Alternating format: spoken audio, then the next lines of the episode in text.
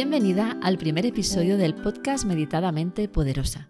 Para este episodio te he preparado un juego. Un juego de verdadero falso para darte algunas claves sobre lo que es meditar y así ayudarte a enfocar mejor tus prácticas. Pero antes de empezar, quiero compartir contigo lo que me dijo mi maestra Angélica Soler cuando inicié la formación de guías de meditación.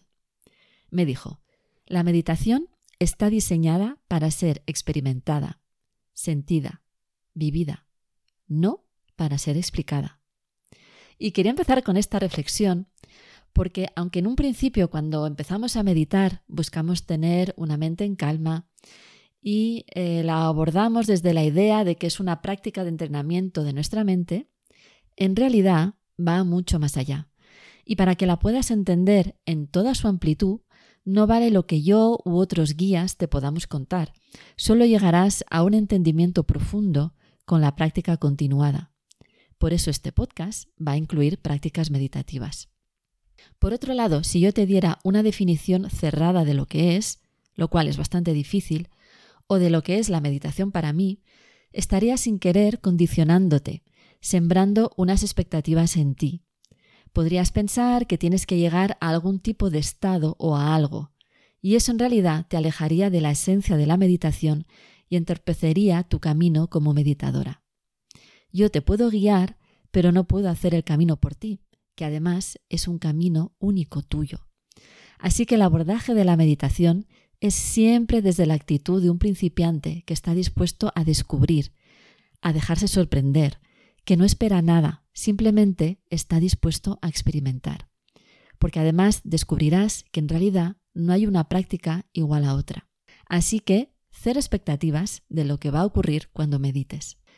Como te decía, he preparado un juego de verdadero o falso sobre preguntas recurrentes o tópicos relacionados con la meditación, con la intención de darte unas pautas para transitar tu camino como meditadora.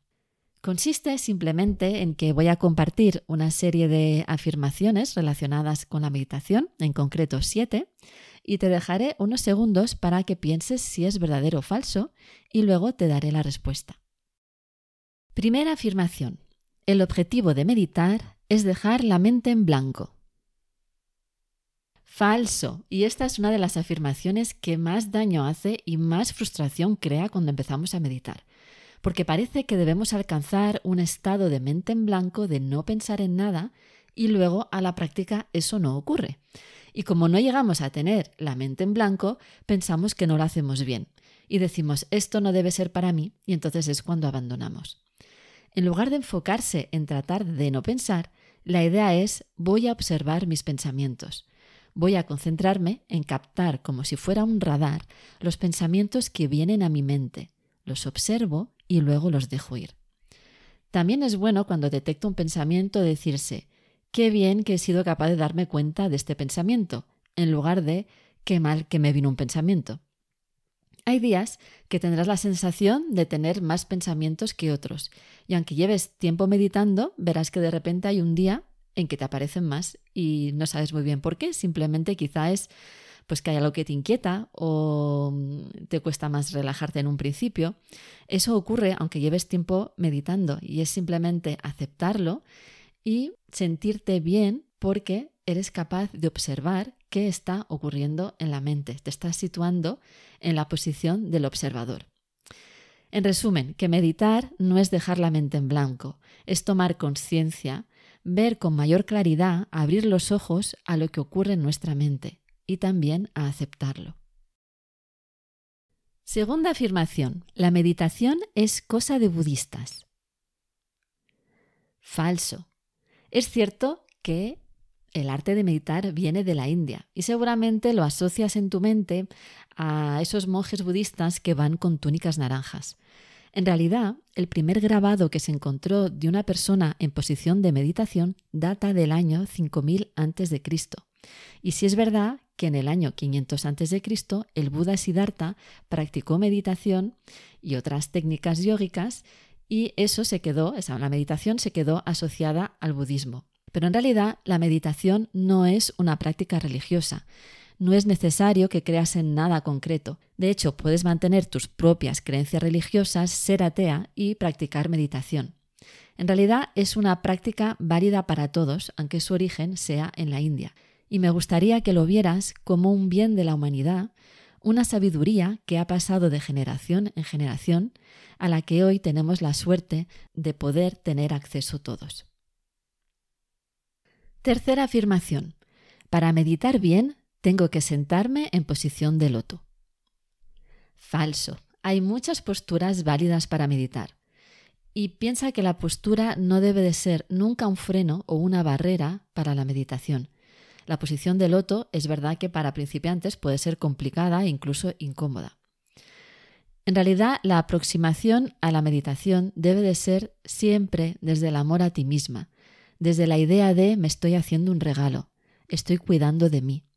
Entonces la idea es buscar una postura cómoda, pero no tanto como para dormirte, es decir, que habrá un punto de equilibrio entre comodidad y ayuda a mantener la atención.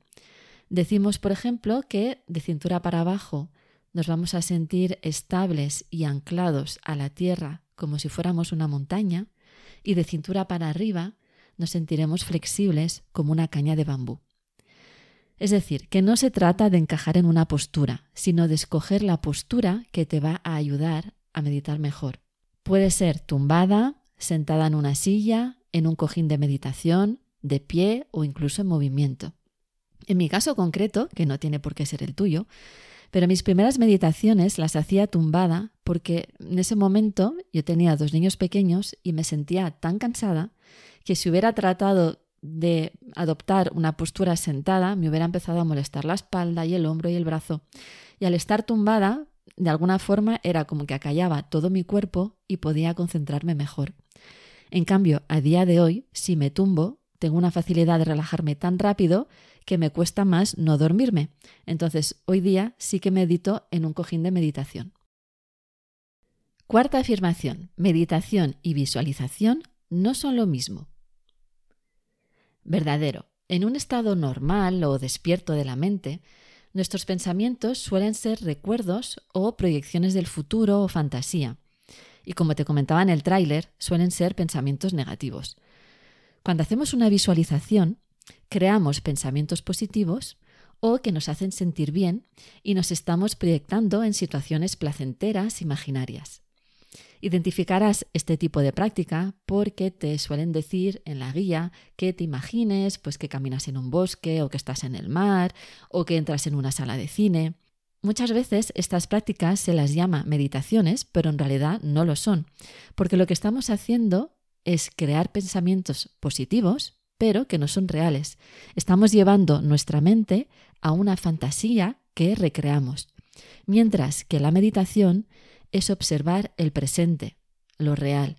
Con esto no quiero decir para nada que visualizar esté mal. La visualización es una práctica maravillosa y muy útil muchas veces como paso previo a una práctica meditativa en aquellas personas que tienen dificultades para concentrarse. Porque seamos honestos, es mucho más divertido imaginarte que estás en la playa tumbado al sol y te sientes bien que ponerte a observar tus propios pensamientos. Entonces, lógicamente, muchas personas conectan en un principio con la visualización y luego se sienten listos para empezar prácticas meditativas. Yo, por ejemplo, a día de hoy medito todos los días y puntualmente también realizo visualizaciones. Es decir, que pueden ser perfectamente complementarias o puedes verlo, como te decía, de una forma faseada. Si te cuesta meditar, pues primero trato de hacer visualizaciones y cuando veo que soy capaz de llevar esta práctica de forma habitual, pues empezaré a probar a hacer meditaciones. Y llegamos a la quinta afirmación. Meditación y relajación son cosas diferentes. Verdadero. Pasa un poco como con la visualización, en que muchas veces se pone en este cajón mm, titulado meditación prácticas que realmente no lo son. Con la relajación lo que buscamos es soltar al 100% el cuerpo, un poco esta sensación de abandonarnos. Y también es verdad que cuando nos relajamos, nuestra mente también se calma, porque mente y cuerpo están muy relacionados. Cuando tú eh, ves una persona que está ansiosa, eso se ve en su cuerpo, ves que empieza a mover el pie o empieza a mover eh, el boli con la mano. Y también ocurre en la situación inversa. Si yo empiezo a calmar mi cuerpo, poco a poco voy a llevar a la calma también a mi mente. Por otro lado, es cierto que las prácticas de meditación suelen empezar con una relajación. Suele hacerse un breve escaneo corporal para chequear que no hay ninguna tensión, porque para meditar es necesario tener ese punto de relajación. No podemos meditar estando tensos.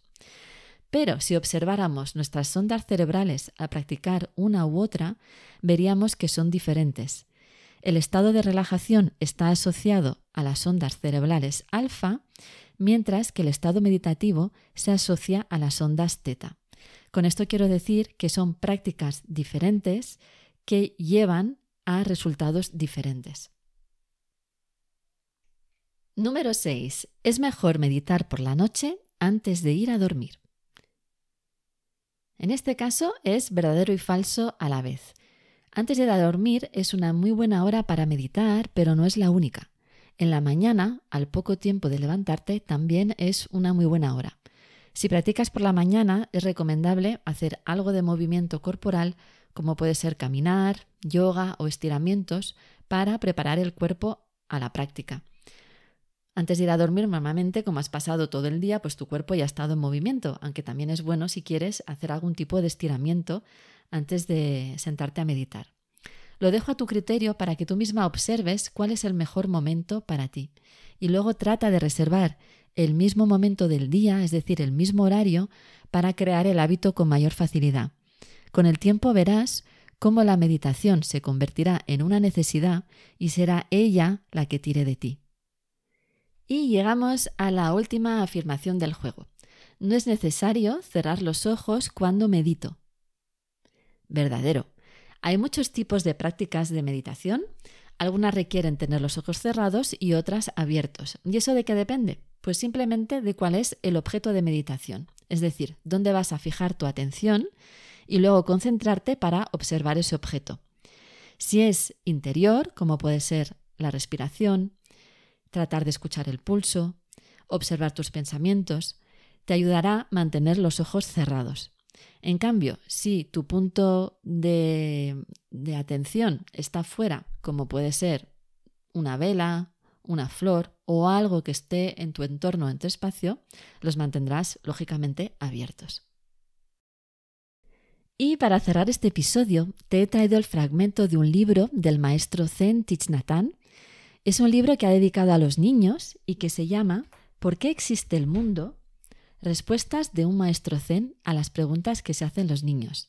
Es de la editorial Kairos, tiene unas ilustraciones súper bonitas de Jessica McClure para mí es una pequeña maravilla que además da pie a tener conversaciones interesantes con nuestros hijos.